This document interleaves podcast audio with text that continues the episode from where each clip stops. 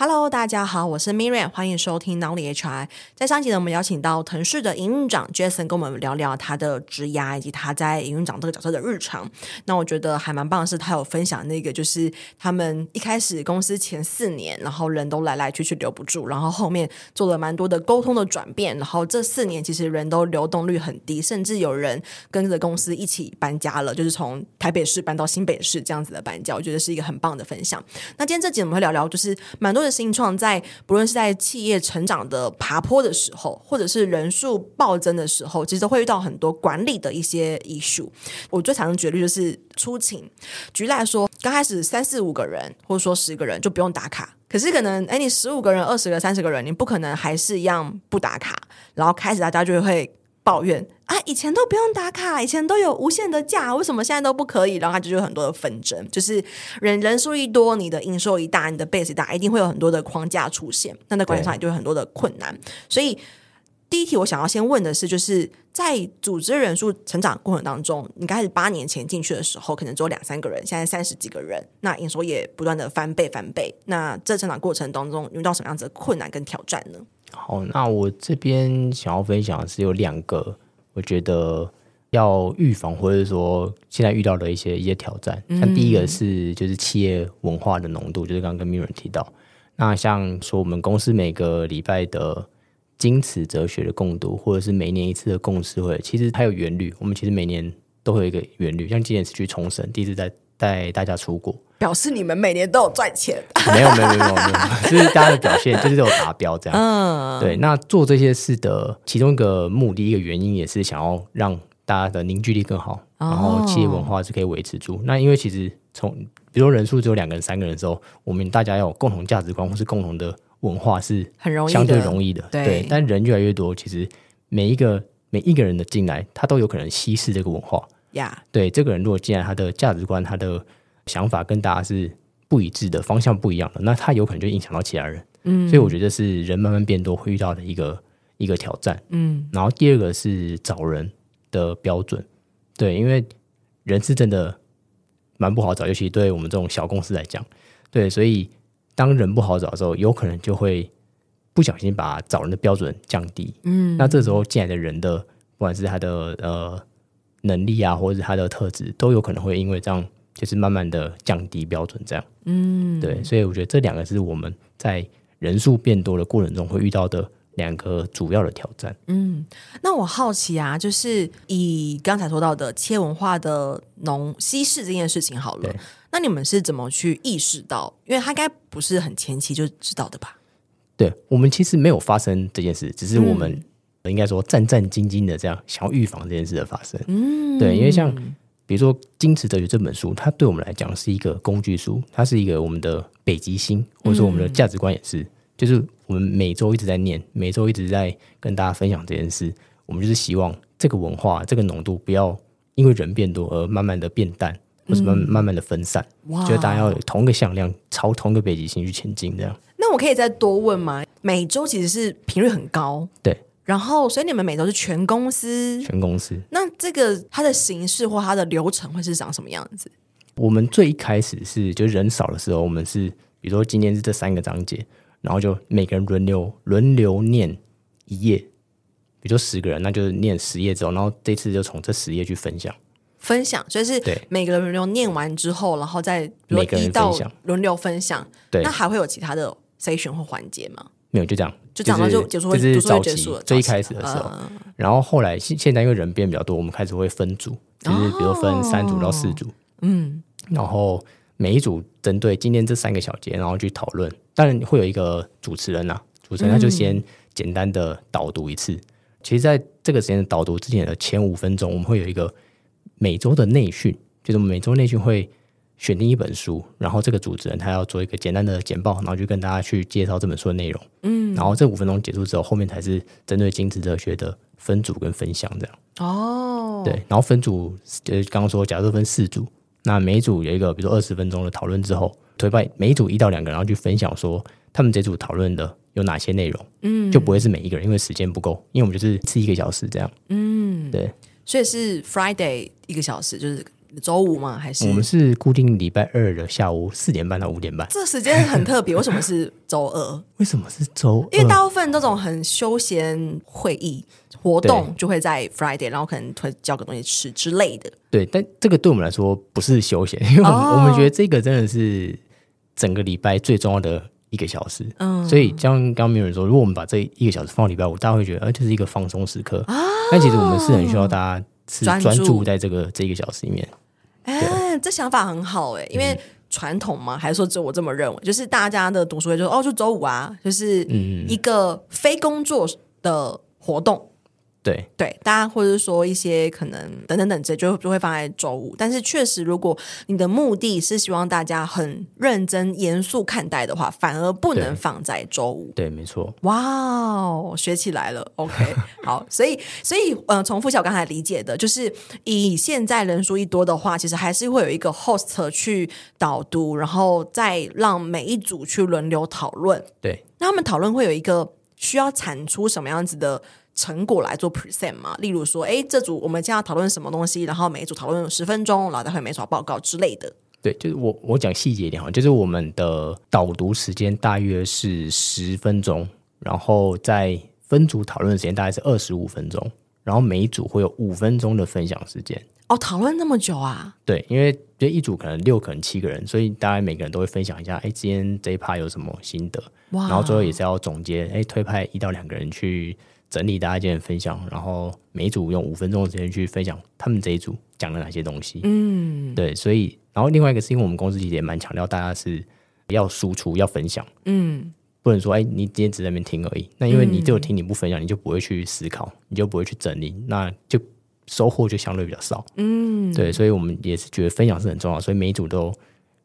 要大家的至少要这个五分钟去分享，这样。哇 Wow,、嗯，那我有另外一个好奇，因为我以前这样操作，我们都会有一些装脚。像你刚刚提到的，因为我们会担心那个文化被稀释嘛，所以我们当然会担心说，哎，那你这个小组如果他是文化，我们比较在摇摇欲坠边缘的人，我们当然希望说他分组的时候是有一个坚定的种子在里面，所以你们也没有这样子的心机安排设计吗？不会，不过像我们比如说分四组，哎，我想要，我们是对，我们总共分四组，那这四组的都会有一个组长，组长是固定，刚刚没有讲到，组长是固定的。那这组长其实都是我们几个比较核心的营运团队，哦、对，所以这四个人其实会去带的概念，对，有点类似。哦，对哇哦，那因为你们其实是同一本书，然后我好奇这中间你们有想过要换书吗？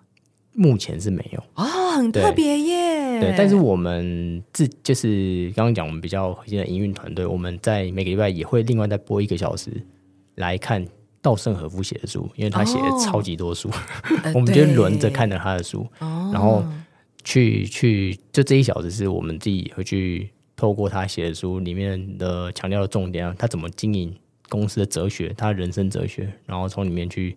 也是一个学习的时间，这样，嗯，就是额外的，这样。哇，太酷了，太酷了，很少。我第一次听到，就是三年读书也都读同一本书。对，应该应该有两三年。对，对啊，就非常非常的厉害。好，那好，我们所以我们刚刚提到的挑战是文化被稀释这件事情。那接下来我想要好奇的是，随着人数的成长，你们有哪一些营运策略是因为人数然后所做的改变吗？我觉得说策略有点太大。那我觉得有一个。蛮重要的改变是，以前都是我们自己做，我们从零到一做，嗯、对。但我们现在像我刚刚提到，我们今年找了好几位的中高阶主管，所以我们现在其实要学习的是，除了自己做之外，要怎么去把手上的事交给其他人做，交给比我们更有经验、嗯、更厉害的人做，去把从一到一百是让其他人去放大，因为我们可能经验没有他们厉害，那我们想要找更厉害的人进来。那在这个过程中，怎么样去跟他们对接，怎么样去沟通？对其期待，就是现在正在学习的事。嗯，对。那这边延伸一个实物的问题，因为我自己也是新创出身，嗯、所以我们一定会遇到，就是哎，我们现在可能人数到三十个人了，然后营收也不错，然后我们找一个有厉害的或是有资源的人进来，然后可能会因为这些人可能是大公司，像刚刚说的，比如说 P&G 这么大的，对对，就是大公司。那你们有遇过找了这些中高阶，然后水土不服的情形吗？目前没有，因为我们是今年才开始找这样中高级主管。那目前找进来都是很不错的人，哦、目前对大家的协作上都还很不错。哇，对。那如果以你们自己的经验来看，因为其实像刚提到，你就是毛孩品牌的这个负责人了嘛，对，所以大概会是哪一些 function 是适合在现在这个阶段你们引进，就是呃外部的中高阶主管的？好，如果是以毛孩这个品牌为例的话，我们现在会想要找在行销领域更有经验的人哦，在毛孩这边，因为我们可能除了说。做以电商来讲比较长的线上广告之外，嗯、我们比较少有电视广告啊、公车广告、捷运广告的经验，甚至找呃代言人这种比较传统的行销模式。对行销模式，我们可能是比较缺乏的。那、哦、我们想要找在这些地方更有经验的人来带我们，教我们怎么做这件事。原来如此，哇！Wow, 所以我理解到的是。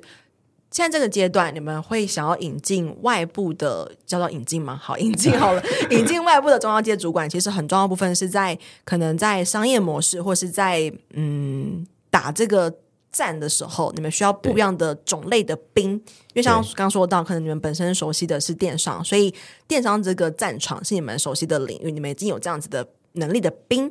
但是传媒的领域，可能你们没有这样子的兵，那就想要引进这样子的外部人才。对，哦，哇，理解理解理解，OK。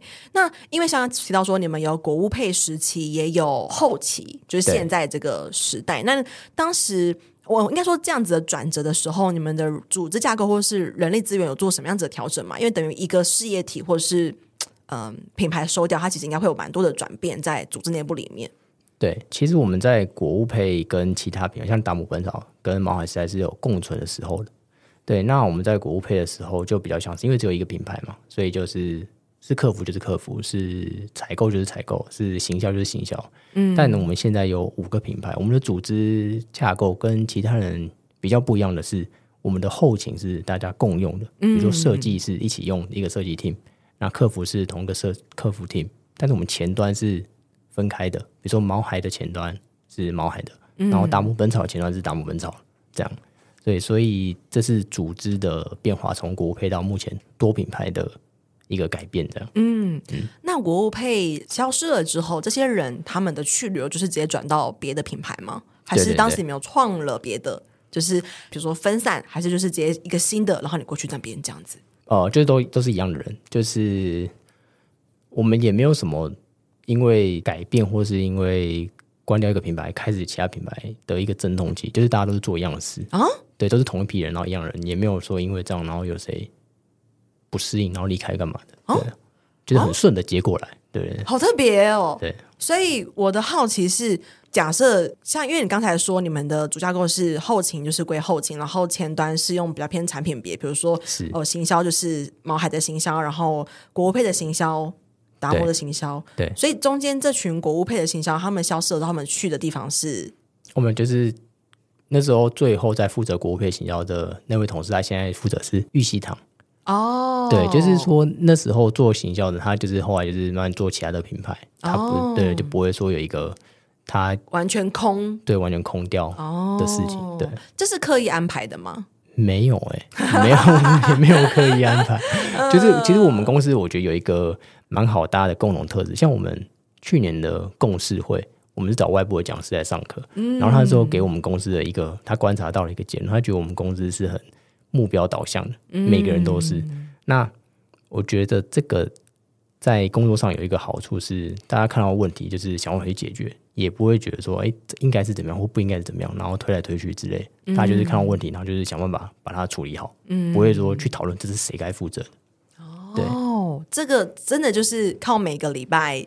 读书会所累积而来的，这是一个对对，因为其实大家常说嘛，新创其实就是员工都比较年轻，嗯、所以其实蛮容易会有这种状态出现。对对，那如果资深一点，大家就会有那种社会就是老油条开始说哦，这个哦对啊，但好像不是我们这个部门呢，开始就是推来推去。但是以目前这样听起来，确实如果你们有每周的文化的凝聚的话，就比较不容易发生这个问题。对哇，所以这个功夫还是必须得下。对，就是我们现在的大家的气氛啊，凝聚力，我觉得都是蛮好的。然后大家给我们的回馈也是觉得。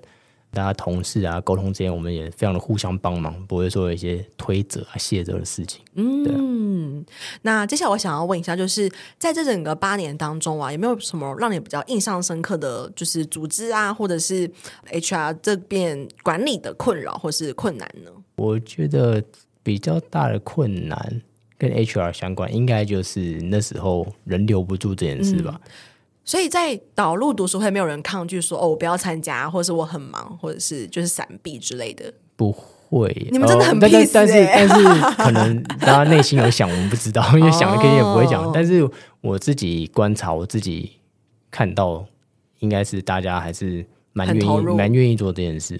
像除了说每个礼拜的经词哲学的共读以外，像共识会，我们共识会。甚至有人会在共识会的场合上哭出来，嗯，或者说有人结束之后，甚至会说：“哦，你期待下一次。”嗯，对，但这就是共识会的目标，对，不知道大家惹哭，对对对，不知道是不是场面话呀？可是大家看起来，大家都是蛮蛮期待这个时间的，嗯，对，所以我觉得我们在这些大家的共同的活动上，大家都是蛮愿意去做，嗯，OK，其实还蛮幸福的啊，就整体来说，没有太多的。issue 对，目前是这样，对对，对。嗯，那最后节目的尾声，我都邀请营运长，就是可以做一个小小的 Q&A 的提问。然后 Jason 这边提到的问题是说，关于同仁的职涯规划吗？所以你的困扰会来自于你无法承诺这个同仁他接下来可以干嘛，还是你自己也不晓得他接下来可以去哪里？会有这个问题，是因为像比较大有规模公司，可能在一个人进去的时候，他们都会对这个新人。可能会有一个比较完整的的阶梯式的规划，就说，哎，你在这个阶段，你可能可以上什么课，或是你做到什么目标之后，你可以再往上前进，比如说你的升迁啊什么的。嗯。但是我们公司其实目前还没有，但我们很想做这件事，但我们目前还没有一个很完善的说，哎，这个人进来之后，你的职涯，你未来会是长什么样子，很明确让你看到。嗯，对。那但我觉得这是一个很大的问题啊。那我想要请教 Mirror，可能是我们要怎么开始这件事？嗯，会是比较好的。我觉得换句话说吧，就是因为刚刚提到说，其实你们很想要有这样子的事情，但是坏就是是什么原因会需要这件事情？是你们看到的需要，还是同仁发起的需要？是我们看到，就我们希望大家进来是有成长的。他不是就是停滞，然后做一样的事。OK，对哦，那这个成长跟不一定跟他的阶梯，呃，换言这么说好了，你刚提到说很多大大大公司他们会有一个，哦，可能你应第一年你需要上什么样的考核，做什么样的培训，累积什么样的时数，才能够升迁，但是这样子的。模式 pattern 它不一定等于成长。对，重复一下哦，就是你进来一年之后，你会上什么样子的课，到什么样的时数，然后你可以升迁，然后两年之后，你必须要带一个人带到什么样子的程度，你可以再往上升迁。对，这样的程度其实不一定是你们价值观的成长吧，因为它只是一个位置，它不一定是你能力，或者是你的 potential，或是你的态度、你的成就的成长。对，换言之，今天这个人升迁了，他也不一定有很大的成就。对。但是有些人会在意这件事，他可能会觉得，嗯、哦，我进来如果，比如说我做个三年五年，我可能都没有管理职，或者说我可能没有一个方向可以去努力的话，他可能就会比较容易因此就是离开什么的。嗯，对。那如果我们可以给他一个很明确的说，哎，如果你在三年达到什么样的绩效，你做到什么样的事，那可能你可以开始申请到管理职，或是你可以再多上什么课，让你在职涯上的，比如不管是。外显的支撑，或是你内部自己学习成长，都可以有一个明确的目标的话，对，我觉得这是会对每一个工作者，应该大部分工作者都会蛮在意的一件事。嗯，对。但我自己的看见是，大部分在 startup 在新创圈里面，应该说这种思维比较是属于大公司的思维。对，因为在 startup 里面，大家会追求的是，哎，那我们明年可以做什么样新的专案？对，或者是我们品牌要进军到东南亚。他们的追求的职涯的成长，maybe 是来自于这边哦。对，当然也会有人，他们很希望能够做管理职。大多数这样子的人，他都不会留在 Star。了解，所以可能是专案式，他想要接触更新，比如说不管是跨国。因为我们可以怎么去解读它？就是在新创，大家都是身兼多职，或者是你都在很多工作，所以不会有一个人就是在那边管理的，除了老板。老板就是哦，每天在那边等大家开会，等大家来跟我 report。嗯，除了老板之外，不会有第二个人跟老板一样不用做事情吧？嗯，我们的老板也是需要做事情。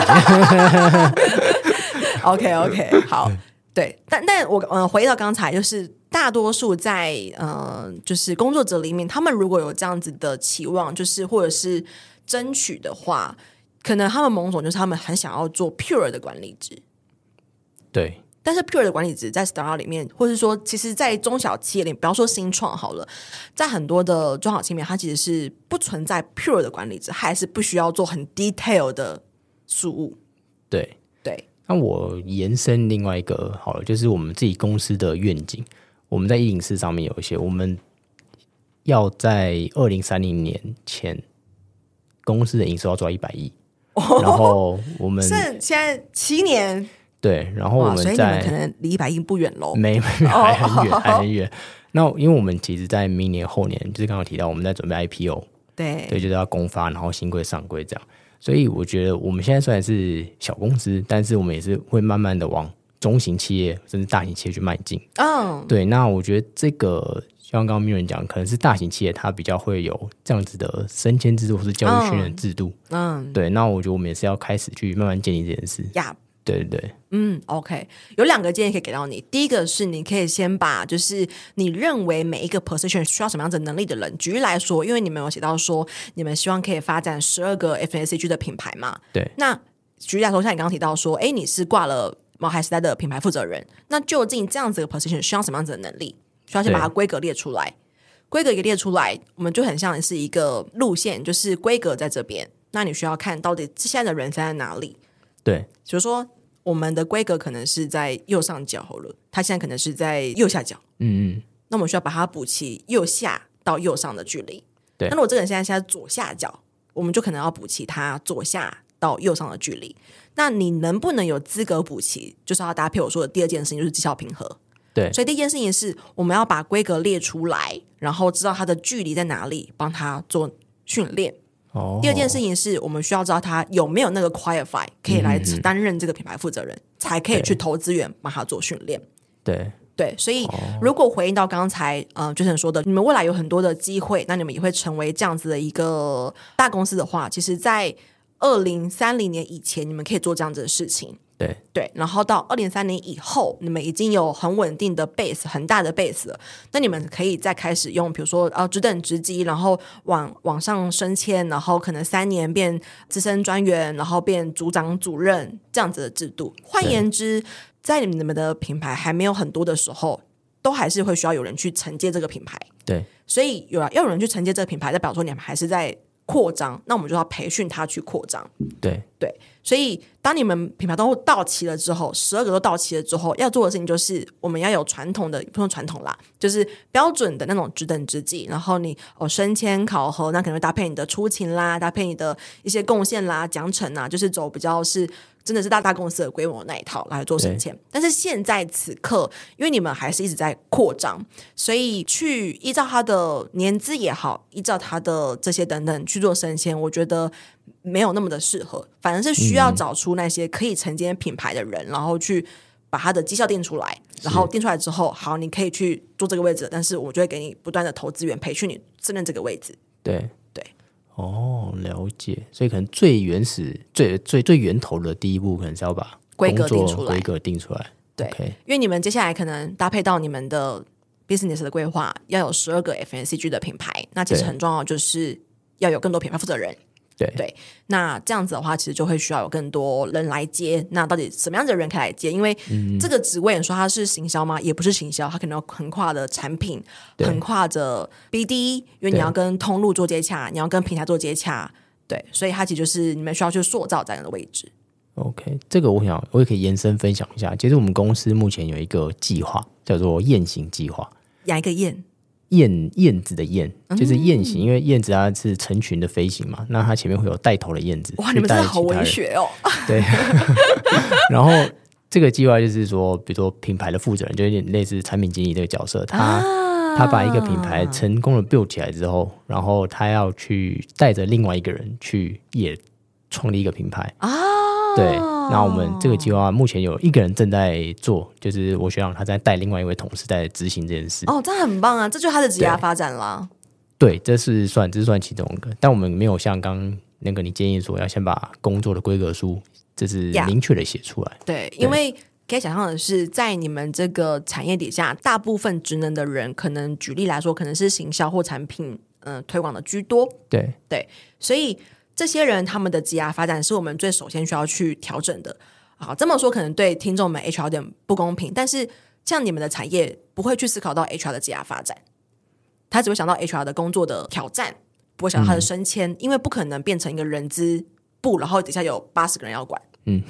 对对，所以一定是针对你们的产业的形态去思考说，那以现在来说，可能我们会需要的职业发展的对象，我们要规划的是哪一些人？对，对，所以就很像是我们说的人才的发展地图，我们会去针对比较多职类的那一群人去规划的地图。所以 HR 可能也会，但他的发展地图可能会是在说他的 function 的收集，不会是在职位的升迁，或者是有没有管理职这件事情。对，谢谢。不会，之前没有想过的角度。那我会把就是你们的那个一零四招募的资讯放在我们的节目资讯 谢谢谢谢，非常非常。然后他们的公司是在新庄，所以欢迎新北市的 HR 朋友们可以去做进一步的应征。然后我我自己相信啦，就是这么重视文化的公司，应该会是一个还蛮不错的团队，就是工作起来应该会是很舒服的一个状态。是，谢谢。不会。那上一集呢，就是大家如果对于 Jason 他，或是对于谷物配，或是对于就是腾势有好奇的话，也可以去听我们上一集。我们下期见喽，拜拜，拜拜。这堂招募漏斗不只是课程，也是一套诊断招募绩效的工具。它将成为你的小百科，每当遇到真才困境时，你可以在这堂课当中找到解决方法。初入人这领域，不晓得如何展现你的招募能力吗？你有招募时效与绩效压力，想要找方法来让你喘口气吗？不晓得如何诊断招募困境，找不到突破点，想了解更多业界的新做法吗？不用花上万元请顾问，这堂课程让你轻松获得数据分析能力，自行诊断招募困境。有一色模板让你马上带入工作应用，有课堂作业，透过实际演练，实际发现你的问题。有真人咨询解惑你的学习盲点，有课后认证肯定你的学习成果，带你迈向加薪之路。人小白、资深人资工作者、设置是、公司管理阶层，都可以通过这堂招募漏斗课程放大你的人资价值，不再单凭感觉解释，可以借由数据撑腰，顺利与主管、老板沟通，也可以通过数据分析晋升到管理层面，提前布局招募策略，提升你的工作成就。我是 Miriam，掌握招募漏斗数据思维，让我在转职时加薪幅度高达六成。过往在企业内担任人资时，招募技巧也获得公司价值六位数的破格配股，甚至激发了招募团队的鲶鱼效应。我现在是一位人讲师，也是一位做好企业的人资顾问，辅导将近二十多家的企业，招募技巧都大有改善。主动应征履历量增加了百分之四十，到谈率高于百分之八十五，报道率甚至突破百分之九十五。我在二零二一年开设了第一堂招募漏斗的课程，至今已经累积了一千名的学员，课程获得将近四点八颗星的好评，众多学员因为招募漏斗成功加薪。经过两年的时间淬炼，收集了学员的学习问题与反馈。二零二三年，我大幅更新了招募漏斗课程，将内容全面升级。如果你是人资工作者，想要突破真才困境，大声的证明自己，或是想要提升工作能力，往 HRBP 迈进，那你千万不能错过这堂课程。